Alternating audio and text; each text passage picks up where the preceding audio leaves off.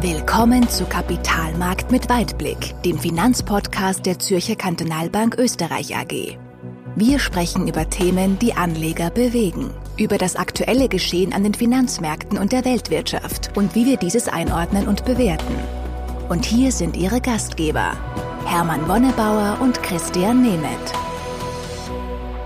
Sehr verehrte Zuhörerinnen, sehr verehrte Zuhörer, ich heiße Sie ganz herzlich willkommen zu unserem neuen Podcast Kapitalmarkt mit Weitblick. Mein Name ist Hermann Wonnebauer und ich freue mich, heute Ihnen äh, wieder Christian Nemeth, unseren CIO, vorstellen zu dürfen, um ihn ein bisschen zu fragen, was dieser starke November, den wir hinter uns haben, äh, was der ausgemacht hat, was die Gründe dafür waren und was man daraus lernen kann. Servus Christian. Servus Hermann. Bevor wir aber wirklich ins Eingemachte gehen und bevor ich dir das äh, Wort überlasse, möchte ich dich noch darauf hinweisen, es gibt heute noch eine Überraschung für dich am Ende deiner Arbeit. Na, da bin ich schon gespannt. Ich freue mich schon drauf. Ja, ich freue mich auch schon. So, mein Lieber, äh, wir haben ja gesehen, äh, dass in den letzten Wochen die Börsen extrem zum Teil angesprungen sind. Äh, es war zum Teil sehr überraschend, zum Teil äh, auch sehr erfreulich. Es hat auch nicht nur Gewinner gegeben. Und jetzt möchte ich dich im Namen äh, unserer Zuhörerinnen und unserer Zuhörer mal fragen, was ist da eigentlich jetzt passiert? Ja, du hast es, glaube ich, schon ganz gut zusammengefasst. Es ist wirklich ein äh, bemerkenswerter Monat mit dem November zu Ende gegangen. Und ich glaube, man kann sich den aus vielen Perspektiven anschauen. Zum einen ist sicherlich mal das Thema dass wir im, gerade im November wieder mal ein gutes Beispiel haben, dass man mit Timing äh, mehr verlieren kann und selten gewinnen kann. Also wenn man sich anschaut, was an den Börsen passiert ist, wir haben die meisten Aktienplätze haben so um die fünf bis zehn Prozent, äh, manche auch im zweistelligen Bereich zugelegt. Und äh, das ist immer schwierig vorherzusehen, vorauszusagen und äh, gerade in dem November ist es umso unmöglicher gewesen, weil die positiven Nachrichten ja von der Impfstoffentwicklung gekommen sind. Äh, Auslöser für diese Kurssprünge waren ja die Ergebnisse der Phase 3 Studie, vor allem von Pfizer und dem deutschen Unternehmen BioNTech. Und das hat dazu geführt, weil also hier sehr positive Studienerfolge vorgelegt wurden, dass die Börse so stark nach oben gegangen ist. Und das zeigt doch, wenn man da jetzt nicht mit dabei war, hat man dann doch einen gut Teil der bisherigen Jahresperformance liegen gelassen. Aber kommen wir vielleicht auf das Wesentliche, was ist da passiert? Warum ist diese Impfstoffsache so wichtig? Zum einen ist es so, dass die Entwicklung bei den Impfstoffen wesentlich rascher vonstatten gegangen ist, als es ursprünglich erwartet war. Also wir haben jetzt früher Forschungsergebnisse, die wirklich belastbar sind. Und man muss sagen, dass die Ergebnisse auch viel besser gekommen sind, als man das ursprünglich erwartet hat. Und das ist für die gesamte Entwicklung, die wir jetzt in dieser Corona-Krise und damit auch auf die, die, die Wirtschaft, die Auswirkungen auf die Wirtschaft haben, das ist wirklich ein Game Changer. Man kann es nicht anders sagen. Also da verändert sich jetzt massiv was. Und wir haben zum ersten Mal wirklich so Licht am Ende des Tunnels. Wir sind auf dem Weg Rückkehr zur Normalität, wenn man das umschreiben will. Und, und deswegen kann man das nicht hoch genug einschätzen. Also wir haben das auch als Anlass genommen, dass wir jetzt unsere Wachstumsprognosen rein für das gesamte volkswirtschaftliche Umfeld nach oben nehmen. Also wir nehmen die BIP-Wachstumsprognose für 2021, aber auch für 2022 um jeweils einen halben Prozentpunkt nach oben, also 0,5 Prozentpunkte nach oben. Und das resultiert daraus, dass wir glauben, dass wir halt stärker jetzt einen, einen Weg vor uns haben, der wieder Richtung Normalität geht. Und damit halt diese ganzen Unwägbarkeiten, diese Risiken im Zusammenhang mit der weiteren wirtschaftlichen Entwicklung deutlich abgenommen haben. Und Vielleicht ist es auch so, was nicht, wie es dir geht, Hermann, aber man hat ja im Moment eher nur hauptsächlich negative Nachrichten. Vor allem wir in Österreich, wir kämpfen ja da massiv mit der zweiten Welle, aber generell in Europa ist es nach wie vor ein großer Belastungsfaktor und jeden Tag liest du und hörst du in den Nachrichten was über Hospitalisierungen, über Infektionsraten, über Todesfälle. Und ich glaube, in den nächsten ein, zwei Monaten wird sich das insofern ändern, dadurch, dass wir auch stärker über Impfraten hören und lesen werden, dass wir über steigende Immunitätszahlen äh, berichten können. Und ich glaube, das wird dazu beitragen, dass viele dann das Glas nicht mehr halb leer sehen, sondern halb, halb voll sehen. Und die Börse blickt da bis zu einem gewissen Maße jetzt wieder mal in die Zukunft voraus, blickt durch diese massive zweite Welle, die wir hier vor allem in Europa erleben, durch. Und obwohl wir jetzt wahrscheinlich im vierten Quartal ähm, nochmals starke Rückgänge in der Wirtschaftsleistung verkraften werden müssen, also man denkt ja nur an den ganzen Dienstleistungssektor, der durch die Lockdowns stark betroffen ist, ähm, aber durch diesen Ausblick nach vorne sollten wir dann vor allem in der zweiten Jahreshälfte nächstes Jahr doch schrittweise wieder in, in, die, in die Nähe eines Normalzustands kommen. Und ich glaube, das ist das, ähm, was, was die Börse antreibt. Und, und, und das auch ein bisschen mit Zahlen ähm, zu untermauern. Also es gibt so, so, so grobe Schätzungen, dass man sagt, also um wieder auf das Mobilitätsverhalten, also den gewohnten Lebensraum und Wirtschaftsleistung, also Lebensverhalten und, und Wirtschaftsleistung wieder zu kommen, wie wir es vor Covid gehabt haben, da müssten wir ungefähr fünf Milliarden Menschen äh, impfen. Und das ist natürlich eine riesige Zahl. Wenn man aber überlegt, dass man, wenn man mit den besonders gefährdeten Risikogruppen, also vor allem der älteren Bevölkerung, äh, mit Personengruppen, die Vorerkrankungen haben, beginnt, dann ist die Quote wesentlich niedriger. Da sprechen wir vielleicht weltweit von, von einer Milliarde Menschen, vielleicht ein bisschen mehr.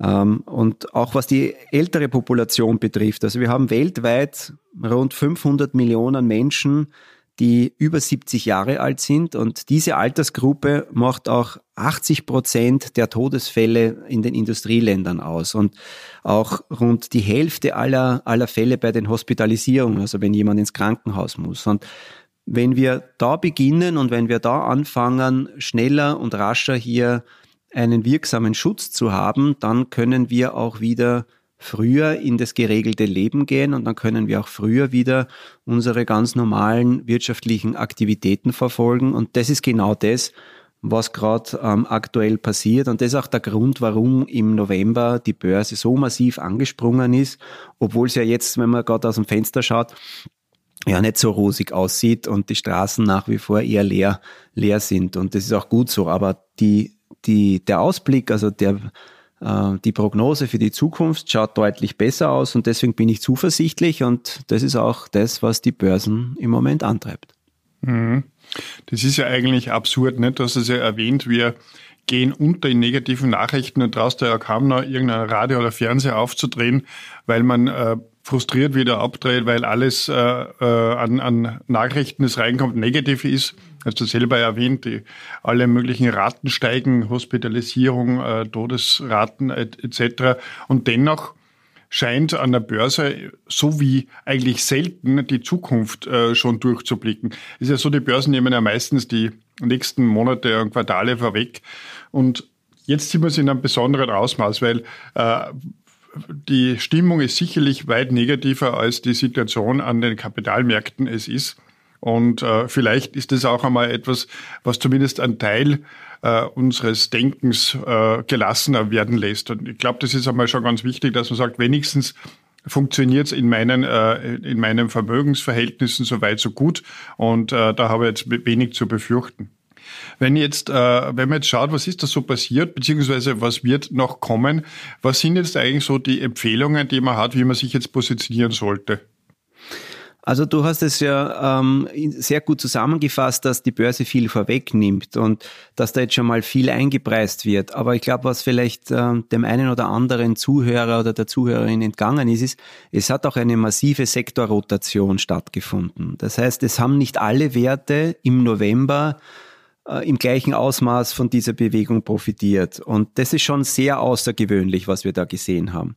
Ähm, es ist auf der einen Seite sind also die, die klassischen Wachstumsaktien nicht mehr so gestiegen wie in den letzten 10, 12 Monaten oder selbst in den Jahren davor. Es waren ja immer nur, äh, die Gewinner waren immer nur die Tech-Giganten. Das ist jetzt ähm, etwas in Stocken geraten, diese Bewegung. Und das Zweite, was passiert ist, dass vor allem zyklische Unternehmen, zyklische Branchen viel mehr in den Vordergrund gerückt sind. Also Banken, Versicherungen, Öl- und Gasunternehmen, Bauzulieferer, der gesamte Freizeit- und Erholungssektor, der hat plötzlich wieder zu leben begonnen. Also niemand hat äh, gerne in den letzten äh, sechs, zwölf Monaten in Banken und Versicherungen, in Finanzdienstleister investiert und da hat er auch nicht viel versäumt von der Kursentwicklung und plötzlich ähm, schießt es massiv nach oben. Und äh, vielleicht aus einem anderen Bereich auch einmal ein, ein ganz konkretes Beispiel. Also es gibt ja da in Spanien an der Börse die Amadeus-Gruppe. Das ist praktisch so ein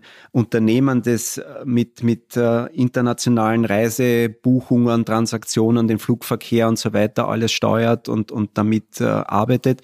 Das war lange Zeit ein geprügelter Hund, muss man so richtig sagen, an der Börse. Und das Unternehmen ist damals, wie diese Nachricht, diese positive Nachricht von der Impffront gekommen ist, in der Spitze an einem Tag um fast 40 Prozent nach oben gegangen. Da wurden dann auch ein Teil der Kursgewinne auch wieder abgegeben und ich will auch keine Empfehlungen für Einzelwerte aussprechen. Aber das zeigt, was da passiert ist. Ja, also das heißt, es ist nicht alles im gleichen Ausmaß nach oben gegangen und an dem Tag, an dem die Ergebnisse vorgelegt wurden, hat es eine, eine 6% Verschiebung gegeben von Growth, also vom Wachstumsaktien zu Value-Aktien. Und das ist das ist der größte Ein-Tages-Move in den letzten 70 Jahren. Und also sowas ist wirklich äh, ja, drei Standardabweichungen von der Normalität entfernt und noch mehr. Und die Erfahrung zeigt, wenn's, wenn eine große Verschiebung von der Sektorenseite her passiert, im Ausmaß von zwei drei Prozent, dann hält das auch über die nächsten drei, sechs Monate an. Das heißt also, wir glauben, dass das nicht nur jetzt eine Eintagsfliege war, sondern dass wir wirklich stärker in diese Richtung gehen. Und das ist auch der Grund, warum wir unser Portfolio ähm, etwas zyklischer aufge aufgestellt haben. Wir haben zugekauft, wir haben in Europa zugekauft, wir haben in, in Asien zugekauft. Europa ist von seiner Sektorallokation sicherlich wesentlich zyklischer wie beispielsweise der amerikanische Markt und ist auch stark betroffen äh, im Moment von, von der Corona-Pandemie. Deswegen sehen wir hier mit einem positiveren Ausblick durch die Impfstoffentwicklung hier wesentlich mehr Potenzial und haben zugekauft. Und Asien, äh, muss man sagen, ist auch in den letzten Wochen und Monaten bereits ähm, schon ganz gut durchgekommen und profitiert natürlich jetzt auch, wenn ihre Handelspartner wieder mehr in, in geregelte Bahnen kommen. Und das ist der Grund, warum wir uns stärker auf diese Regionen jetzt mal bei den Zukäufen konzentriert haben. Und was auch interessant ist, vielleicht auch, wie wir das umgesetzt haben. Das heißt, wir haben, ähm, du weißt ja, wir arbeiten gerne mit Investmentfonds, die wir einsetzen. Wir haben aber jetzt eher bei den Zukäufen kurzfristig mal passive äh, Instrumente gewählt, also ETFs gewählt, weil wir hier eins zu eins den Index und damit auch eher eine zyklische Zusammensetzung wie in Europa ins Portfolio bekommen. Und wir gesehen haben, dass die Fonds die in den letzten Monaten wirklich also tolle Outperformance gehabt haben, jetzt auch im November gar nicht so mitkommen. Und das muss man berücksichtigen. Also auch erfahrene Fondsmanager stellen sie dann auch nicht von einem Tag auf den anderen um. Und das berücksichtigen wir halt in der Portfolio-Zusammenstellung so, dass wir dann auch kurzfristig mal den Anteil der passiven ähm, Elemente nach oben nehmen, damit wir auch mit dieser Bewegung am Markt ähm, gut mitkommen. Und insgesamt würde ich den, den Investoren empfehlen, hier die Zyklizität im Portfolio etwas zu erhöhen, also diese, diese Wachstumstitel, Übergewichtung vielleicht nicht mehr so ausgeprägt im Portfolio zu halten ähm, ich glaube jetzt nicht, dass jetzt äh, die, die ganze Technologiebranche äh, da, da unter die Räder kommt, aber ob sie weiterhin in dem Ausmaß outperformen wird können, wie sie es jetzt in den letzten Monaten gemacht hat, da habe ich schon ein bisschen Zweifel dran. Und deswegen, was wir machen, ist, wir machen so eine Art Babel-Strategie. Das heißt, wir haben an beiden äh, Enden halt gewisse Masse im Portfolio verankert, dass wir halt den zyklischen und den Value-Anteil erhöhen und auf der anderen Seite ein bisschen was von der Wachstumsseite wegnehmen, aber da nicht komplett rausgehen. Also das wäre äh, unsere Empfehlung, sich zu positionieren. Aber da gehört viel Fingerspitzengefühl dazu. Man sollte dann nicht in riesige Umschichtungen hineingehen, aber man muss sich sicherlich überlegen, ist mein Portfolio für diese Entwicklung in den nächsten Monaten gut aufgestellt oder muss ich hier eine Feinjustierung vornehmen? Das ist das, was wir machen.